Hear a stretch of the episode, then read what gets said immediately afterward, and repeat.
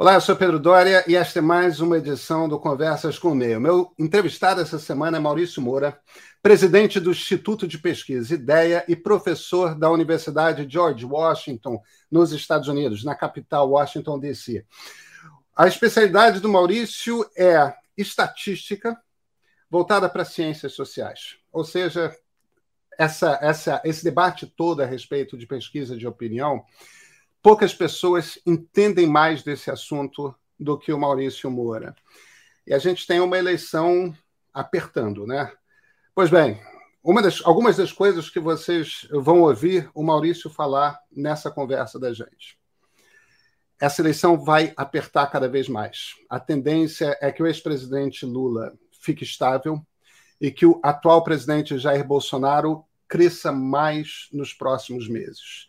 A gente vai ver essa consolidação e esses dois candidatos provavelmente alguma coisa grande pode acontecer, mas não acontecendo, esses dois candidatos provavelmente vão para o segundo turno. Essa eleição não está ganha, essa eleição não está decidida. Agora, o que que o presidente Jair Bolsonaro precisa fazer para chegar à vitória? O que que o ex-presidente Lula precisa fazer para chegar à vitória? Quais são os perfis de eleitores que estão em jogo, que podem cambalear para um, cambalear para o outro? Em que regiões do país essa briga eleitoral deve ser travada? Se você quer entender como que vai se desenhar essa eleição entre agora e o primeiro domingo de outubro, poucas pessoas podem te explicar tão bem quanto Maurício Moura.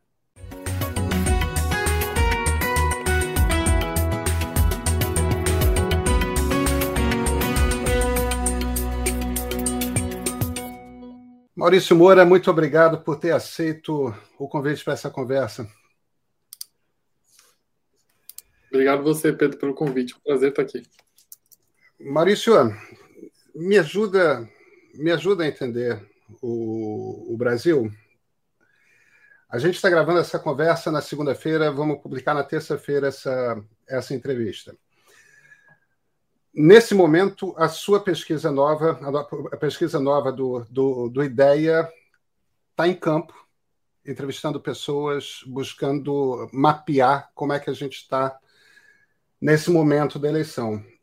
As pesquisas que já saíram e foram feitas após a saída oficial do Sérgio Moro das eleições, da corrida presidencial, mostraram um crescimento do presidente Jair Bolsonaro nas pesquisas. É, aquela impressão que muita gente, principalmente na esquerda, tinha de que o cenário de uma vitória em primeiro turno do ex-presidente Lula, de que esse cenário seria possível, parece que ninguém acredita mais nesse cenário. A sua percepção é de que a gente vai começar a ver uma eleição cada vez mais disputada? Sem dúvida, Pedro. É, bom, em primeiro lugar, dada a, as condições e os potenciais nomes vigentes, né, é, é improvável ter, um, ter um, um, primeiro turno, acabar no primeiro turno. É muito mais provável a gente termos um segundo turno. Inclusive, é importante lembrar que é, o PT, mesmo em anos que tinha um contingente menor de rejeição, nunca ganhou uma eleição é, no primeiro turno. É, inclusive, anos que vou dar um exemplo até em 2010, que o ex-presidente Lula saiu com uma avaliação é, altíssima, né? mais de três quartos dos brasileiros aprovavam o governo dele, mesmo assim, a candidata dele na época, a ministra Dilma Rousseff, não, não ganhou no primeiro turno. Importante dizer que essa que existe uma aglutinação antipetista no eleitorado brasileiro que até hoje não permitiu uma vitória do PT no primeiro turno. E, e obviamente, eu continuo acreditando que é bastante improvável com os candidatos que tem hoje a gente acabar no primeiro turno. Claro que se vários candidatos saírem, por exemplo, Ciro Gomes, né, que hoje aparece em terceiro nas pesquisas, a gente revisita essa, esse tema. Dito isso, o que a gente tem percebido é, de diferente em 2022 comparado com os anos anteriores são, na verdade, três aspectos. O primeiro aspecto é que a gente nunca teve uma, uma eleição presidencial em que a gente tem um presidente em exercício buscando reeleição e um ex-presidente com, a, com o conhecimento e a, a, magnitude, a musculatura política do ex-presidente Lula. Isso é, isso é, uma novidade na, na, no pós-ditadura militar. Isso tem algumas implicações. A primeira implicação é que ambos têm um contingente é, de eleitores mais próximos, mais duros, é, bastante relevante. Né? O, o, o ex-presidente Lula, olhando principalmente as, as, pesquisas espontâneas de intenção de voto, tem ali um terço do eleitorado bastante sólido. Né? Inclusive, é, o, o, Lula foi capaz de levar, por exemplo, o Fernando Haddad ao segundo turno, num ano que a rejeição ao PT estava em níveis bastante altos. O presidente Bolsonaro passou por diversas crises, né? A pandemia, a crise econômica, enfim, e tem lá os seus 20, 25% de apoiadores bastante é, sólido, né? Bastante resiliente. Então, só a soma do voto espontâneo de Lula e Bolsonaro hoje praticamente são 60% do eleitorado. Né? Por que, que eu falo voto espontâneo? Porque a nossa experiência mostra que quando um entrevistado ou entrevistada fala espontaneamente quem vai votar, isso sugere um grau de engajamento maior nas mentes dele em relação aos candidatos. E se a gente, comparado com abril de 2018, na época, a soma de todos os votos espontâneos, ou seja, é, todos os candidatos que as pessoas verbalizavam de maneira é, sem estimular, dava 35 pontos percentuais. Hoje dá mais de 60, ou seja, uma eleição que já está concentrando muito, já, entre aspas, um engajamento prévio. O segundo ponto, que é novidade nessa eleição, é que, comparando com os pares que foram reeleitos, e aí eu estou falando de Fernando Henrique é, em 98, é, Lula em 2006 e Dilma em 2014, o atual presidente ele tem um contingente maior de, de pessoas que o reprovam, que reprovam o governo, e um contingente menor de que aprovam o governo. Ou seja, é, todos os ex-presidentes que foram reeleitos melhoraram a avaliação, a popularidade no ano eleitoral. Só que o presidente Bolsonaro ele parte de um patamar é, menor, né? um patamar mais baixo de aprovação. É, dito isso, o que a gente está percebendo nas pesquisas públicas, todas que estão saindo, é que, assim, a cada mês se consolida mais é, dois polos. Né? E aqui eu estou falando de polarização eleitoral, tá, Pedro? Não estou falando de polarização política, tá? Não é meu campo, estou falando só do, do lado da opinião pública. Se polariza dois polos, né? O sentimento anti-governo, ou seja, existe um contingente de gente que não aprova a gestão do governo, inclusive há, há um percentual aí que varia de 10 a 15 pontos percentuais de gente que votou no Bolsonaro e não vota de novo porque avalia o governo mal. Tem um contingente de gente que votou no PT em 2014 e hoje está dizendo que votou no Bolsonaro em 18, hoje está dizendo que vai votar no PT porque também avalia o governo mal. Então a gente tem um polo é, de reprovação ao governo e tem um polo clássico, né, que que perdura em vários ciclos eleitorais, que é o polo antipetista, né, que hoje a gente tenta mensurar ou perguntando a rejeição ao presidente Lula, ou perguntando se o PT merece voltar ou não, ou perguntando qual é a avaliação negativa, enfim, a gente tem 40, 45 pontos percentuais aí que rejeitam o PT. E no final, a gente está vendo aí, é, a cada mês que passa, né, porque a gente, na cabeça dos eleitores, está meio que se consolidando essas duas alternativas, o antigoverno ou o antipetismo. Você vê, para a gente lidar com essa questão, que é uma questão que muita gente tem na cabeça, antes da gente mergulhar nessa disputa Lula-Bolsonaro, você vê espaço para crescimento de uma terceira? Bom, assim, a demanda na opinião pública tem, né, Pedro? É, a gente percebe que teve uma eleição muito polarizada que foi 2014, Dilma contra Écio. Naquela época a gente não tinha uma demanda por uma alternativa eleitoral. E, desculpa, esse termo terceira via é um termo que eu tenho dificuldade de, de lidar, mas existe uma existe sim metade do país aí que não é o núcleo duro do Bolsonaro nem é o núcleo duro do Lula que sim estaria aberto a, a votar em alguém que não fosse nem Bolsonaro nem Lula. A gente mensurou é, ao longo do tempo. O problema é que ao longo dos meses não foi não foram ocupando as mentes e corações dessas pessoas nenhuma dando alternativas que foram se colocando. E aí obviamente elas foram se acomodando aí nas intenções de voto ou no Bolsonaro, que é o mais o grupo antipetista, ou até no, no próprio Lula, que é, que é gente que não quer que o governo Bolsonaro permaneça de jeito nenhum. Então, assim, a minha resposta é: existe demanda na sociedade. O problema é que quanto mais vai chegando próximo da eleição, vai ficando mais difícil ocupar esse espaço na, na, nas mentes das pessoas. Quer dizer, em essência, esse candidato, essa candidata já teria que ter surgido. Sim, teria que ser surgido de uma maneira é, que não fosse povoada, né? Porque hoje, quando a gente faz pesquisa, tem uma sensação de que tem muita opção, além de Lula e Bolsonaro, e pouca opção, né? e também é, os nomes que foram apresentados aí, que estão, entre aspas, disponíveis aí, são nomes que carregam muita polêmica, né? Cada um com, o seu, com a sua polêmica. O Ciro, o Gomes, o Sérgio Moro, que era e não é, próprio governador Dória, são nomes muito polêmicos, né? Então isso carrega, isso tem dificultado a opinião pública estacionar ou agregar em um lado. Né? Infelizmente existe essa demanda, mas essa demanda não foi ocupada pela política, não foi ocupada pela oferta aí de candidatos até o momento. Maurício, vamos falar de antipetismo. Quem é o antipetista? Que, que pessoa é essa? O que, que ela pensa? É, é, é, isso é apenas ser de direita? Tem alguma questão em particular com o PT? O, o que, que é isso?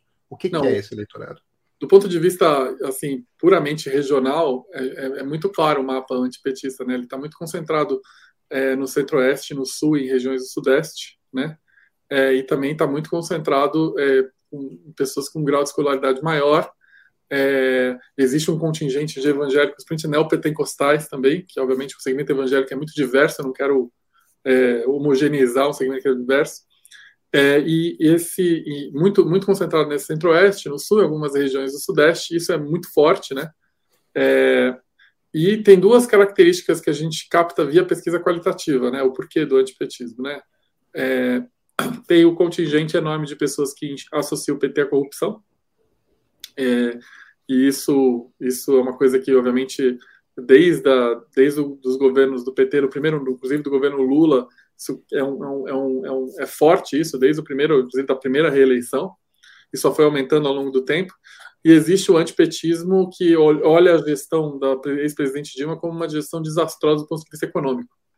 E que também não, não acha que, obviamente, ter o PT de volta é ter a, a situação econômica que a, que a ex-presidente Dilma proporcionou para esse grupo. Né? Então, é, e a, eu diria para vocês também que o, o antipetismo é, é muito concentrado, não necessariamente da, da questão de direita, direita esquerda. A gente tem, inclusive, é, por exemplo, eleitores do Ciro que não querem votar no PT de jeito nenhum, por exemplo, né? Então, é, não é uma coisa, mas é uma coisa muito de algumas regiões do país, como eu falei, centro-oeste, sul e parte da região do sudeste, é uma coisa de muita gente escolarizada, enfim. A fronteira agrícola brasileira é muito antipetista, por exemplo, né? Regiões onde o agronegócio é, perpassa aí a, a economia muito antipetista.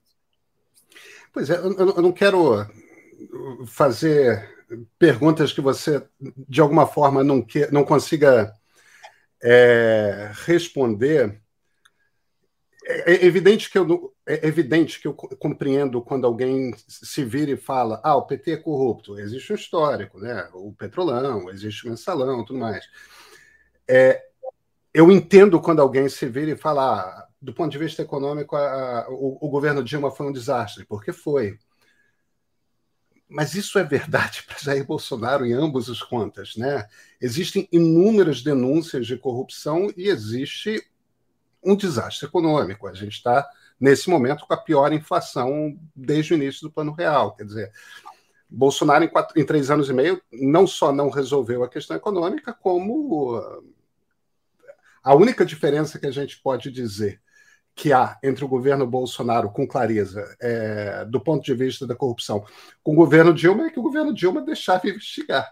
A Procuradoria-Geral da República era independente de fato e a Polícia Federal ficava batendo na casa de petista. É, isso desapareceu, a investigação desapareceu. A gente não tem como avaliar, na, na ausência de investigação, o nível de corrupção. É, as pessoas não percebem isso, isso não é lido, porque a impressão que eu tenho é que o argumento da corrupção e o argumento do desastre econômico são desculpas é, para algum outro motivo, ou não. É, se é ou não é difícil saber, porque é o que a gente pergunta, né, Pedro? Então, assim, é, claro. é, é o que está é o que está aparente, mas por outro lado também você está assumindo que as pessoas têm acesso a um tipo de informação e interpretação das coisas de uma maneira homogênea, coisa que não tem. A gente percebe que cada vez mais as pessoas consomem é, informação e fontes que retroalimentam é, um viés de, de, confirmação daquelas ideias pré-existentes também. Isso é uma coisa que é muito forte, obviamente você sabe melhor do que eu, que as redes sociais só exacerbaram é, é esse sentimento. Então a gente, então é, eu, sempre conto uma história é, que quando o Trump ganhou em 2016, ele deu uma entrevista um, um, uma, um evento de sinceridade, perguntaram para ele assim, é, é, presidente eleito, por que, que o senhor bate tanto na imprensa né, tradicional? E ele falou assim, não, eu bato na imprensa tradicional para que o dia que eles falarem mal de mim, as pessoas não acreditarem. É, então, existe uma descrença enorme da, da, das fontes de informação, isso a gente está cansado de pesquisar, então as pessoas não têm essa leitura, é, de, a leitura não é homogênea, né? a leitura é, é, é seletiva, mas dito isso, é, mesmo quem está votando no Bolsonaro tem uma sensação de que o governo é ruim. É, a questão é que na hora de ranquear as opções, ele prefere ficar com esse ruim do que um eventual péssimo na cabeça dele. Mas, que, tanto é que o, o que o Bolsonaro tem de sólido mesmo é 20 e 25. A partir daí, ele está cooptando o antipetismo que está fazendo um ranking assim no menos pior, né? É, então também tem é, não é não é a, a, maioria do voto que o Bolsonaro vai ter que representa a sensação de, de, de que ele está tá indo bem num, num, determinado setor ou não. Mas, a, mas o acesso à informação hoje é um viés de confirmação e isso a gente tem claro nas, nas pesquisas que a gente faz. Qual é o potencial de crescimento? Qual o tamanho desse antipetismo hoje? É como eu falei, eu acho que pode chegar hoje a 45% do eleitorado. É bastante alto. 45% do eleitorado. Com 45% dos votos válidos, ele se elege presidente da República. 45% dos votos válidos, não, ele precisa de 50 mais um dos votos válidos. Não, a desculpa, dos votos válidos de fato, mas é. É, é quando você fala de 40. Perdão. Quando você fala de 45% dos votos, a gente não está falando dos votos válidos, a gente está falando claro. do total do eleitorado. Se a gente joga 20% de abstenção, é, é, ele tem com isso mais de 50% dos votos válidos. Eu, eu é atrapalhei na pergunta, né? Tem que assumir que, que a parte dessa abstenção também é antipetista também, né? Então, não necessariamente. É, a, a, assumir que você pode ganhar uma eleição hoje só com antipetismo é um altíssimo risco, porque é, lembrando que, inclusive, a, o histórico de abstenção presidencial brasileiro ele, ele, ele, ele, justamente prejudica o perfil de eleitorado do Bolsonaro. Eu vou dar um exemplo muito claro. O Aécio Neves perdeu uma eleição para Dilma, uma eleição apertada, mas se tivesse ido votar os 36 milhões que eu votaram em branco não foram votar, provavelmente eu tinha muito mais o perfil do Aécio do que o perfil da Dilma, inclusive. Né? Eu, eu estudei bastante isso. Então, não necessariamente esses 25 contar, mas é muito alto. 45% é muito alto. E, e para mim, esse é, depender só do antipetismo para reeleição é uma estratégia bastante arriscada. Ele precisa ir além disso. Ele precisa convencer gente que hoje reprova o governo a aprovar o governo. E existe esse espaço, Maurício? É, eu acho que passa pela economia. Aí sai um pouco da minha área, mas assim, passa pela. pela porque é uma, é uma. Vamos só para traduzir, né? Hoje, quem, que, na minha opinião, vai decidir a eleição? Uns 10 pontos percentuais que são aquela figura que votou no PT em 14, votou no Bolsonaro em 18 e hoje não está votando no Bolsonaro. Não porque não que tenha, inclusive a gente ouviu isso nas qualitativas, não, ele não está arrependido de ter votado Bolsonaro, acha que naquele momento era o momento de mudar. Ele está decepcionado com as entregas, né? Com a sensação do dia a dia. Esse é um cara de classe B e C, não é o cara da classe A, é, não é o cara do povão, é o cara da classe média. Esse cara está muito concentrado no Sudeste. Eu acredito muito que a seleção vai ser decidida no Sudeste, Pedro, porque o Sudeste, além de ter muito voto, tem circunstâncias super interessantes. Por exemplo, o Estado de São Paulo. O Estado de São Paulo costumava ser um, um Estado antipetista, né? Mesmo em eleições que o PT ganhou, perdeu no Estado de São Paulo. Agora não, agora a gente tem um Estado de São Paulo que tem um enorme contingente do antipetismo, mas tem um enorme contingente de gente que não gosta do governo Bolsonaro. Então é um campo de disputa é, real. Então esse pessoal da classe B e C, hoje ele, na economia, que é a sensação do dia a dia, ele acha que a vida está pior. Se, se, o governo, o Bolsonaro, conseguir mudar essa percepção, aí ele passa a ser favorito, né? Essa que é a grande questão da, da, da eleição. A gente está falando quando você fala de quando você fala de Sudeste, os estados que estão abertos são, pelo que eu andei vendo em outras pesquisas, Rio e São Paulo, né? É, é. São Paulo esses estados. E Minas está sempre em aberto, né? Assim, é, Minas é um estado sempre em disputa. Né? Aliás, não teve presidente eleito de voto direto no Brasil, acho que não tem ganho Minas Gerais, só para é, mas, mas o Rio está aberto, São Paulo está aberto. Quer dizer, e... são os três maiores colégios eleitorais do Brasil, né? São Paulo em primeiro, Minas em segundo, Rio em terceiro. Sim. Maurício, o Brasil está ficando de alguma forma parecido com os Estados Unidos? Eu, essa pergunta eu já fiz mais de uma vez, mas aquela ideia de que você tem os estados azuis, os estados vermelhos e, e, e alguns estados em balanço, né? alguns swing states. É, você tem um centro-oeste, sul, alguma coisa assim, que caiu para a direita, um nordeste que de alguma forma tá de, é, é de esquerda e o Sudeste aí no balanço e para onde o Sudeste vai, a eleição vai? Dá para fazer essa leitura? Dá para fazer várias leituras, essa é uma delas, né? Sem dúvida. É...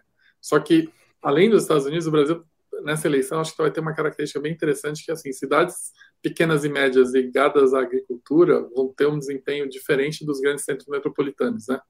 Uma, isso, isso, por exemplo, está... Por exemplo, agora na eleição da França, esse é um grande tema, né? É, isso foi um grande tema no Brexit, isso foi um grande tema nos Estados Unidos.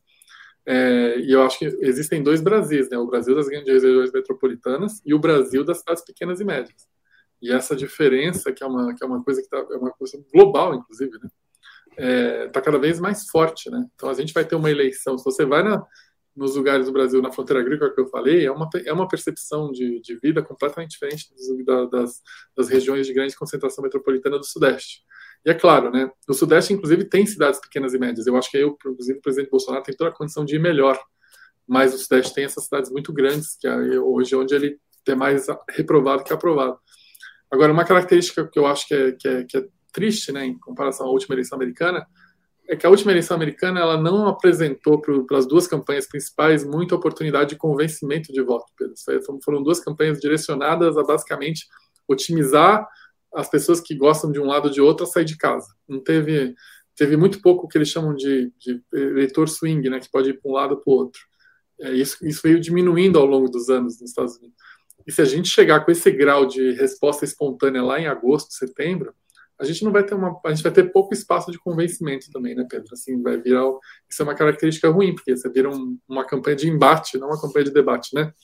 E obviamente quem isso isso cria um clima muito mais tenso e muito mais raivoso, para que, que, como você sabe, desembocou no, no 6 de janeiro na invasão do Capitólio. Pois é, a gente está falando de um ambiente no qual o centro vai diminuindo, né? O, você tem uma radicalização das pontas, um aumento das pontas e, e, e o desaparecimento do centro. A divisão que você vê, então, eu fiz essa comparação com os Estados Unidos, estados azuis e estados vermelhos, macro-regiões, que nos Estados Unidos, essencialmente, as duas costas são azuis, democratas, né? e o miolo é, e o miolo é vermelho, com algumas, com algumas exceções, evidentemente. Mas a, a, a, distinção essencialmente é essa: é que no miolo você tem menor concentração populacional, você tem mais cidades pequenas e médias, Exatamente. e nas pontas você tem os grandes centros urbanos, né? De um lado, Seattle, é, São Francisco, Los Angeles, tudo mais, do outro, Nova York, Boston, Washington. É... Isso se repete a, na na Europa, né? Se você pegar as eleições na Europa, tem um resultado nas regiões metropolitanas, outro resultado nas cidades pequenas e médias. Isso aconteceu na França, aconteceu até na Hungria, agora que o Orbán foi reeleito com algumas é. condições, inclusive polêmicas, mas ele perdeu nas, nas, nos grandes centros metropolitanos, né? E, essa, e isso está se repetindo. Parece que a gente está vivendo, eleitoralmente falando, dois mundos diferentes. Qual, qual é a diferença? O, o, quando a gente fala demograficamente, o que, que é o perfil do eleitor dos grandes centros urbanos e o que, que é o perfil do, do eleitor das médias e pequenas cidades? O, o que, que diferencia eles? O que, que eles veem de diferente?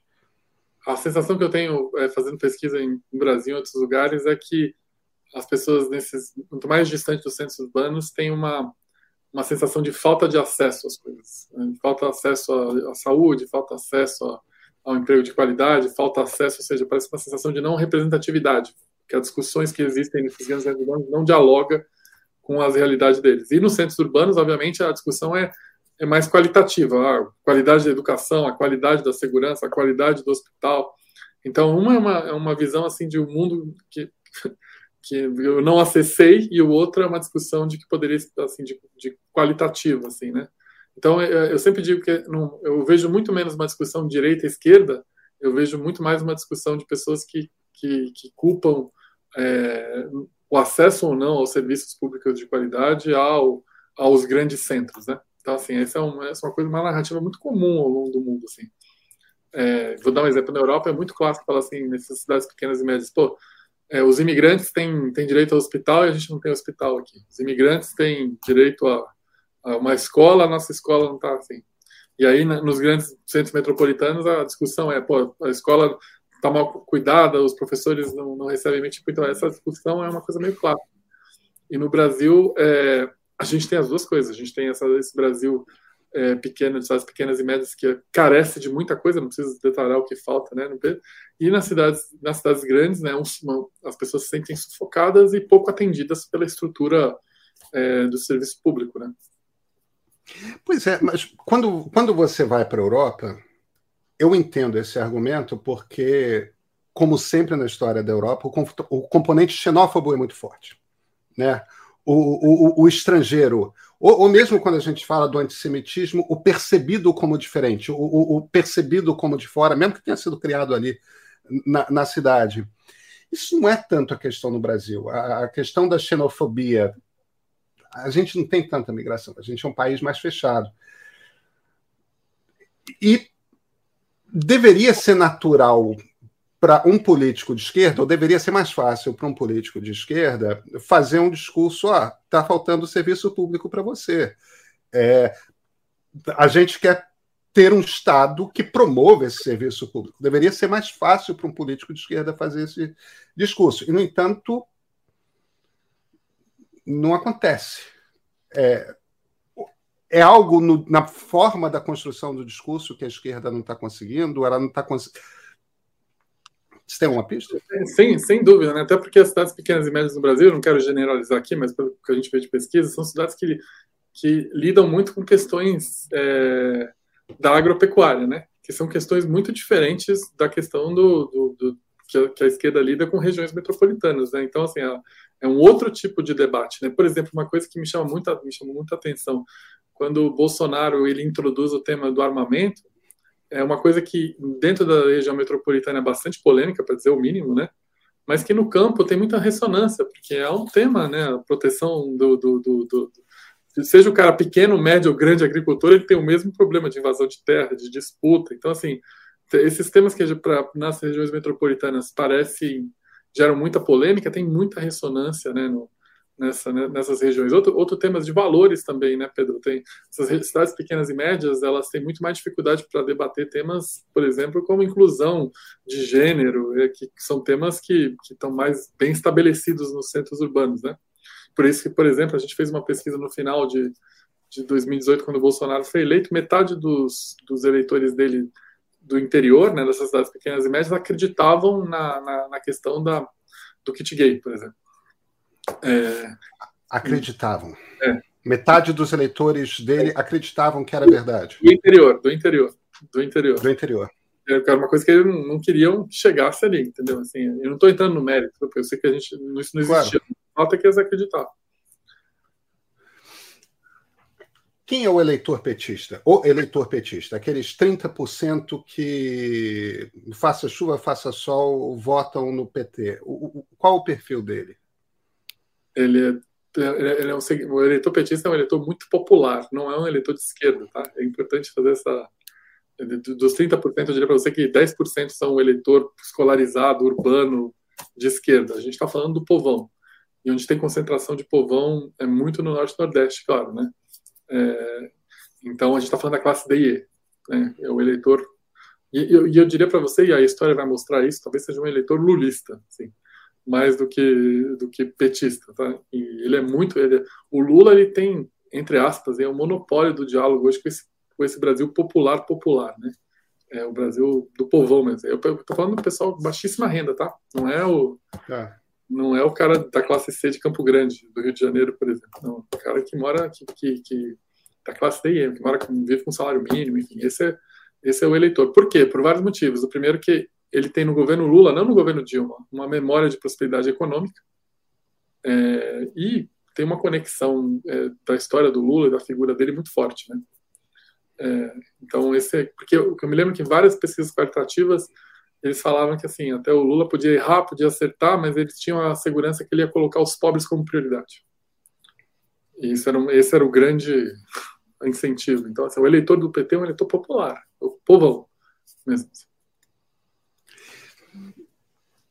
E existe espaço, você acha, para o Lula crescer para além disso? Porque, ao que parece, o Lula chegou ali na casa dos 40% dos votos, em algumas pesquisas um pouquinho mais para cima dos 40%, em outras pesquisas um pouquinho para baixo dos 40%, mas sempre ali na casa dos 40%. Ali parece ter estacionado, né, Maurício? É, não cai, mas também não cresce. Eu acho que vai Tem continuar, espaço? Eu acho que vai continuar estacionado até o final do primeiro turno, né? Porque, porque eu acho que é, é, hoje não tem. Ele, ele, ele, basicamente, o Lula é uma, uma combinação desse eleitorado duro popular com um grosso de gente que não quer o, o, o Bolsonaro de jeito nenhum. E vê no Lula, inclusive, uma chance de tirar o Bolsonaro. É, além, e hoje está nesse 40, 45, dependendo da pesquisa.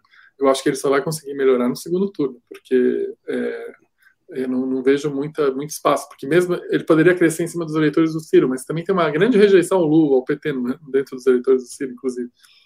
Então eu vejo, aliás, esse é um problema do PT. O PT sempre bate na rejeição no primeiro turno, né? Por isso que nunca ganhou, no, nunca ganhou uma eleição de primeiro turno. Então eu acho que o Lula vai, vai, vai, vai continuar transitando nessa, nesse patamar. O desafio do Lula é falar além do eleitorado dele, né? Acho que esse é o desafio enorme que ele, que ele tem ali. Acho que eles tentaram fazer esse movimento do Alckmin, que você pode analisar melhor que eu, político, né? Não foi um movimento eleitoral, a gente mediu isso, tá, Pedro? O Alckmin não tira voto, mas também não traz voto para o Lula. Assim. Não é um movimento essencialmente eleitoral. Então deve ter o seu, mas é o desafio dele é, é falar além do, do, do, do, grupo dele, né? Isso vai ser um desafio eleitoral. Quem são, quem são os públicos abertos, uh, Maurício? O, o, que eu quero dizer é, um dos quais é, muita gente ligada a institutos de pesquisa está citando é mulheres evangélicas. É, é um público que poderia vir a votar no Lula, poderia vir a votar no Bolsonaro. N não sei se é, as pesquisas de vocês confirmam é, isso. É, total, total. Mas mulheres evangélicas. Não, públicos? As neopentecostais são muito mais próximas do Bolsonaro. Tá? O, o, as que são de outras, por exemplo, batistas, por exemplo, são mais. Tem, aí está em disputa, eu acho que o Lula até tem, tem chance. É, por, por, incrível que pareça, eu acho que é, é, muita gente, muito eleitor jovem, quando eu falo jovem, eu falo até, até 30 anos, dessas regiões metropolitanas, que é, que, é um, que é um eleitor que cresceu decepcionado com o PT e, obviamente, não está satisfeito com o Bolsonaro. Então, é o cara de 25, 26 das grandes cidades hoje que não está encontrando emprego, que tem que mora com os pais ainda, que não consegue sair de casa, que sofre com transporte, sofre com segurança, sofre com saúde. Esse é o cara que vai decidir a eleição, assim, na minha na minha, na, na nossa, na, na, nossos dados, né? Então, são esses dois eleitores, a mulher evangélica e o jovem das grandes cidades? Das grandes cidades, sim. Mulher evangélica, mulher evangélica é uma, é uma disputa mesmo, porque aí, mas por outro lado depende muito do tipo de, de, de segmento evangélico, né? Que eu falei. Mas uh, eu acho que o segmento da pentecostal está muito distante do PT, por exemplo. Assim, por mais que se esforce na hora, eu acho que tende, ainda mais com o Lula falando esse, por exemplo, esse discurso do, do, aborto dele pegou muito mal entre os evangélicos neopentecostais. E mesmo entre os evangélicos de, outras, de outros segmentos, né, não é uma coisa, não é um assunto simples, é um assunto que divide, né, um assunto que distancia. Né? Esse jovem das grandes cidades é um jovem de classe média, eh, classes B e C? É, é dizendo sim, sim, classe, classe média, média no porte brasileiro, né? É, na definição econômica, sim. É um, é um jovem de classe média. E é um jovem é. que eu te falei, que ele cresceu com todos os escândalos do PT, né, e também e hoje sofre com a falta de oportunidade que a economia brasileira não, não apresenta para ele, né. É o cara que, tá, que sofre para conseguir emprego. Muita gente está na informalidade, né, Pedro? Acho que a gente tem uma economia informal hoje enorme, né. É, então esse é o cara que, que, que, que pode ir para um lado, pode ir para o outro. Né? E são igualmente divididos entre homens e mulheres ou é uma coisa mais masculina? É uma coisa mais. Não, é uma coisa mais masculina. Seja, as mulheres, essas mulheres evangélicas que você mencionou, são mulheres mais velhas, inclusive, só para você posicionar. Sim, sim, não, eu estou falando dos jovens agora, perdão. É, é uma coisa bastante equilibrada, mas. É, é bastante equilibrado. No interior não tem voto para o PT conquistar, para a candidatura Lula conquistar. No interior do centro-oeste, do sul e do sudeste é muito difícil é muito difícil, porque é onde as pautas. É onde o antipetismo parece ter mais ressonância, né? É, claro que no interior do Norte e Nordeste o Lula é Deus, né? Assim, vamos, é, Mas, claro, claro, claro. É o, mas é o povão, né? Então, mas é no interior dessas cidades. A fronteira agrícola brasileira é muito cruel com o PT, do ponto de vista de rejeição. Maurício, começando a olhar mais, num, num sentido mais, mais amplo, isso é um Brasil transformado? O, o que eu quero dizer com isso é o, o seguinte: esse Brasil que você está descrevendo é um Brasil muito diferente do Brasil que entrou no século XXI. Né? O, o, o Centro-Oeste não tinha esse peso, é, não tinha o peso econômico, e, e não tinha esse peso de representatividade, de pautas próprias, de. É, isso é um componente novo. Outro componente novo é o aumento do número de evangélicos. Né? Não sei se já ultrapassou o número de católicos, mas pelo que eu lembro do último censo, existia uma estimativa de que estava para ultrapassar por agora. O Brasil se transformou de vez? você sabe que essa, que essa questão do, dos evangélicos é um tema bastante interessante, porque é, quando eu converso com os demógrafos, que são especializados em. Eles dizem que os evangélicos tendem a ser a maioria da população até o ano 2050. Por uma questão matemática, os evangélicos casam mais cedo e têm, em média, mais filhos. Então, o Brasil, a curva do evangélico, ela é uma curva positiva, ao contrário de outras religiões onde tem casam mais tarde e tem menos filhos. Assim, é uma, é uma coisa até matemática. Então a gente está se transformando num país que é evangélico. É interessante que isso é o contrário dos Estados Unidos, que os Estados Unidos era um país essencialmente evangélico e agora está migrando para ser um país mais, mais, diverso. Esse é, um, esse é um desafio enorme, porque é um desafio de valores é, que a gente ainda não, não vislumbrou todas as, as ramificações disso. E você tem toda a razão, né? A, a, o, hoje, as regiões da fronteira agrícola, quando a gente faz pesquisa, representam até o Brasil que dá certo, Pedro. É, é, representam uma sensação de que de crescimento econômico, uma sensação de muita gente é, emergindo socialmente falando, emergindo economicamente falando. É, é, é, é muito interessante essa sensação que a fronteira agrícola brasileira passa e aí é, é, não é uma coisa desse ciclo eleitoral, isso é coisa de alguns ciclos já, não é? Só tem aumentado, né? Então é, essa realização de que o Brasil que dá certo está no campo e a, a, a, gente tem uma sociedade essencialmente ou majoritariamente evangélica vai ter implicações eleitorais que a gente ainda não consegue é, dimensionar ainda, né? Mas certamente é, essas discussões de valor hoje, que são discussões que pegam muito para esses segmentos vão ser discussões que vão ganhar outra proporção, porque eles vão, obviamente, ocupar um espaço que cada vez maior. A gente não vê isso regredindo, Pedro, só vê isso aumentando.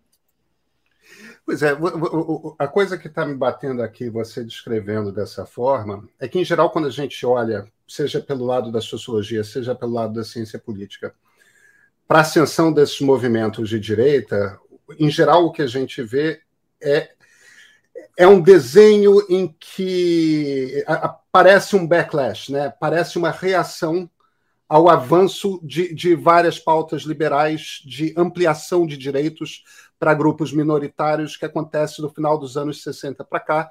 Aí chegou num determinado nível, quando estava começando a chegar em, em vários lugares do mundo, né? Em legalização de drogas, legalização de casamento homoafetivo, ampliação de direitos de aborto, né? É, é quando você começa a integração de pessoas com a cor de pele diferente é, das elites brancas, né? Quando você começa a ter essa ampliação de direitos, bateu num ponto ali que a panela de pressão explodiu e, e houve uma mobilização popular da direita, é, por assim dizer.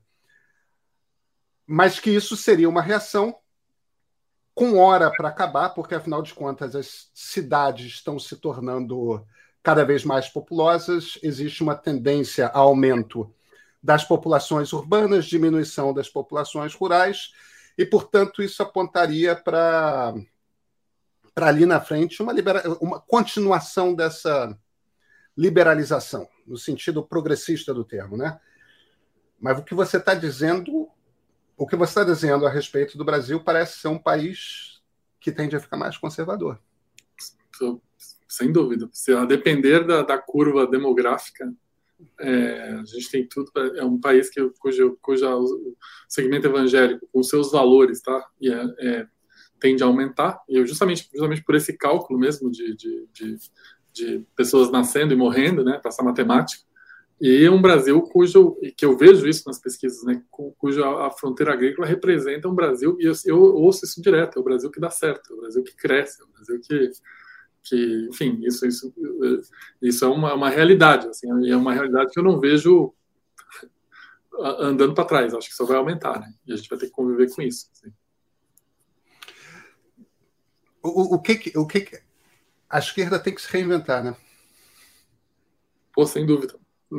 Eu, sem dúvida. A gente, inclusive, no mundo, né, né Pedro? Você vê os resultados das eleições francesas agora, a, a, o, que, o que sobrou da esquerda é uma. É, inclusive, o voto do, do, do, do, candidato de esquerda que mais teve voto, que teve 22%, o Jean-Luc Mélenchon, não é um voto necessariamente de esquerda, né?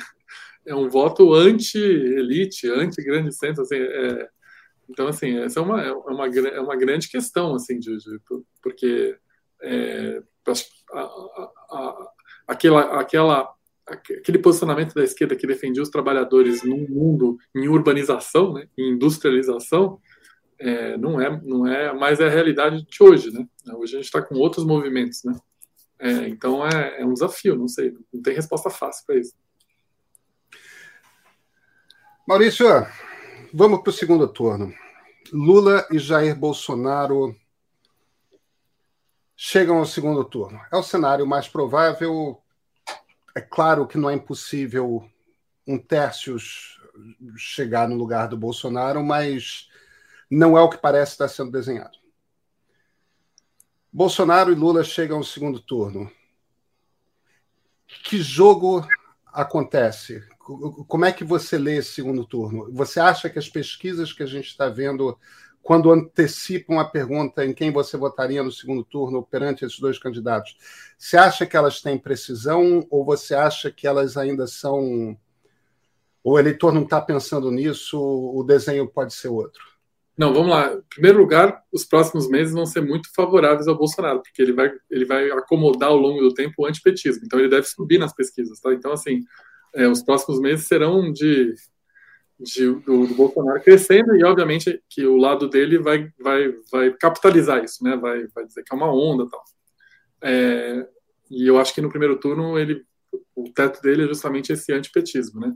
No segundo turno, primeiro responder a pergunta de pesquisa, eu acho que é exigir muito do entrevistado hoje falar de segundo turno, tá? Então assim, é, por mais que as pessoas conheçam o Bolsonaro, conheçam o Lula, ainda exigir muito ainda.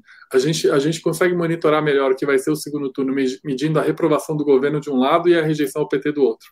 Acho que isso dá uma, dá uma, uma noção melhor. E, e só para te dar, eu acho que na minha leitura hoje, a gente está falando no segundo turno com no máximo cinco pontos de diferença. Tá? É um segundo turno bastante é, apertado, assumindo que os dois lados vão maximizar as duas rejeições. Tá? É, mas, a, mas, por outro lado, a gente vai ter, comparado com anos anteriores, essa pergunta de segundo turno bem mais prematura do que em anos anteriores. Eu acho que quando começar a campanha, é, os eleitores vão, vão, começar a pensar muito no segundo turno, diferente de anos anteriores. Então, respondendo a pergunta, hoje eu acho que ainda exige muito. É, e eu tento olhar a eleição lá na frente com outros aspectos que não é só essa pergunta direta. Mas se prepara, os próximos meses é o Bolsonaro subindo. E como você mesmo mencionou, o Lula estável, então isso, isso, como você sabe, né, isso vai ser usado na comunicação, enfim, vai dar uma sensação de, de que um está em, em, um tá estável, um está estacionado e o outro está tá melhorando. O que, que você acha que vai acontecer? Quem é o mais provável para vencer? Assim, eu, assim, olhando só os números, tá, Pedro, assim, de uma maneira bastante fria, é muito difícil reeleger governo que tem mais reprovação que aprovação. Tá? Isso é, é, a gente tem vários casos de governo que melhora a aprovação na, na, campanha e mesmo assim não ganha. A gente tem o Maurício Macri, que ele melhorou a aprovação durante a campanha, mas não ganhou. O próprio Donald Trump, ele conseguiu melhorar um pouco a aprovação dele na reta final, porque até, é, mas mesmo assim não foi suficiente. Então, assim, é, é muito difícil. Então, precisa acontecer um evento importante do governo Bolsonaro, que é ele, ele, ele cooptar a gente que não aprova o governo e passar a aprovar o governo. Dito isso, o contrário também é válido. Governos que são razoavelmente aprovados, medianamente aprovados, têm grande chance de reeleição. A gente tem até um exemplo no Brasil que é o próprio governo Dilma.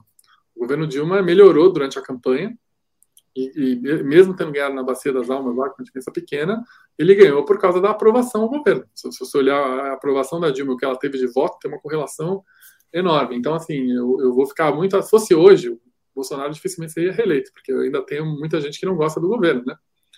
Mas, por outro lado, a vantagem de você ter a caneta é que você é um agente ativo desse processo, né? É, é, então, é que vai definir a eleição, na minha opinião, sendo muito olhando os dados aqui, tá, é o que, como é que vai estar a popularidade do governo lá em outubro. Lula eleito, ele evidentemente vai ter uma quantidade imensa de pessoas é, que não vão estar felizes com o governo. Vai ser um governo muito diferente dos primeiros dois governos dele, não? Aliás, isso é um problema de todos os, os, os, eleitos no mundo. Essa questão da polarização ela tem um problema sério, porque o, cara já entra no governo basicamente com um terço né, de, de, aprovação só. Ele já entra mais desaprovado que aprovado. Esse é um, é um problema sério né, mundial. Né? Você já entra. Aquela coisa que você tinha o capital político de começar o governo, Pedro, ela tem desaparecido. Né? Então você, ele vai entrar com muito menos capital político que 2003, isso é incomparável, isso do ponto de vista de opinião pública, sem dúvida, né? É, e, e, mais ainda, né? Como vai ser uma campanha muito raivosa, vai entrar com uma rejeição, não é só a não aprovação, já vai entrar com uma rejeição, como a Dilma entrou, né? Só para a gente lembrar, a gente passou por isso com a Dilma. A Dilma, ela foi eleita, mas ela já entrou com rejeição, né? É, e isso é do lado eleitoral, desculpa, do lado da opinião pública. E você sabe melhor do que eu, até que do lado político hoje o presidente, o executivo tem muito menos poder do que tinha o Lula em 2003. Né? A gente sabe o quanto que o Congresso hoje é, tem uma gestão do orçamento, para dizer o mínimo, mais ativa do que tinha é, antes. Então é um desafio, é um desafio enorme, porque ele vai entrar com a minoria da opinião pública, vai entrar com é, uma, um, um, governo que, que tem é muito mais dependente da, do Congresso Nacional para governar, assim, é, é bastante desafiador, viu? Como é que quebra essa polarização, hein, Maurício? Quebra? Essa é uma pergunta que se eu soubesse. Então...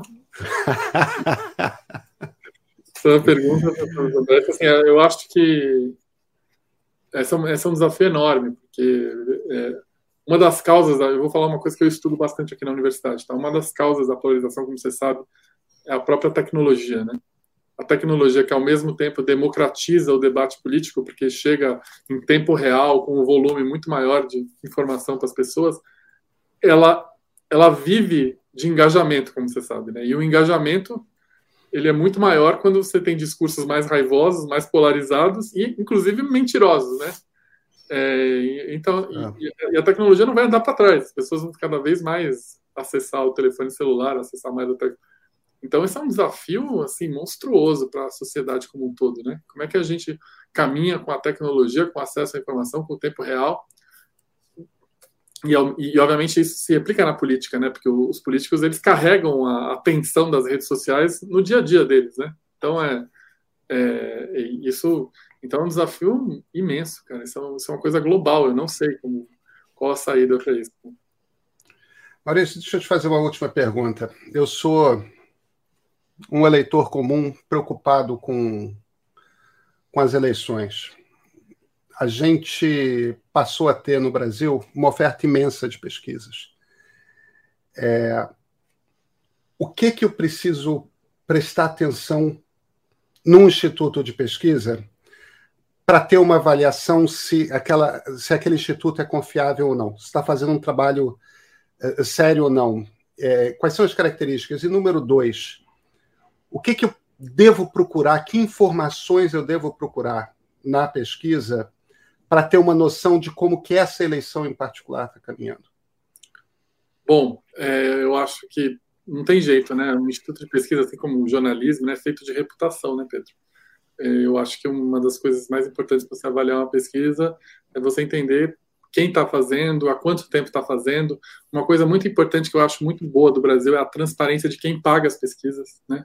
É, tem muita, tem muita pesquisa pública que ela é autofinanciada, que não dá a mesma transparência de, de uma pesquisa que é financiada ou por um veículo de comunicação ou por uma empresa privada, não importa, mas está lá quem está contratando a pesquisa. Eu acho essa uma informação muito relevante é, para o eleitor e eu acho isso uma coisa importante que o Brasil tem.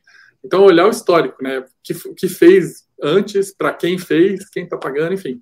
Além da, da questão técnica, tal, que a gente também, felizmente, tem numa maneira transparente. Mas eu acho hoje, se eu, se eu fosse dar uma recomendação para o eleitor, eu, eu, olharia três coisas, né? A primeira é a avaliação do governo, porque isso numa reeleição é, é uma variável super importante.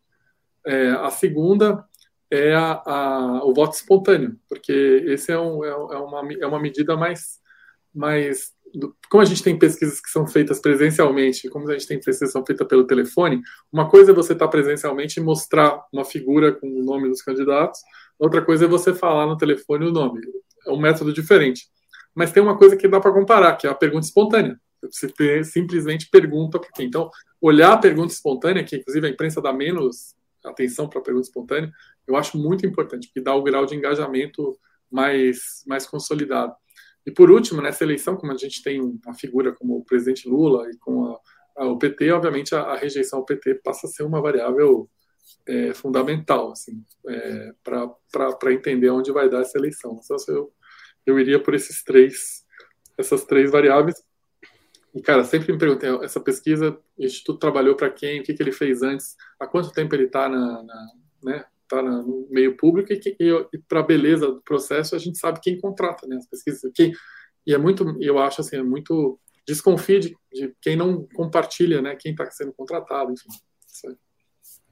É, essas duas perguntas, Maurício, só para complementar, a rejeição, esses dois pontos, a rejeição ao, e a aprovação do governo, a rejeição e a aprovação da figura do ex-presidente Lula.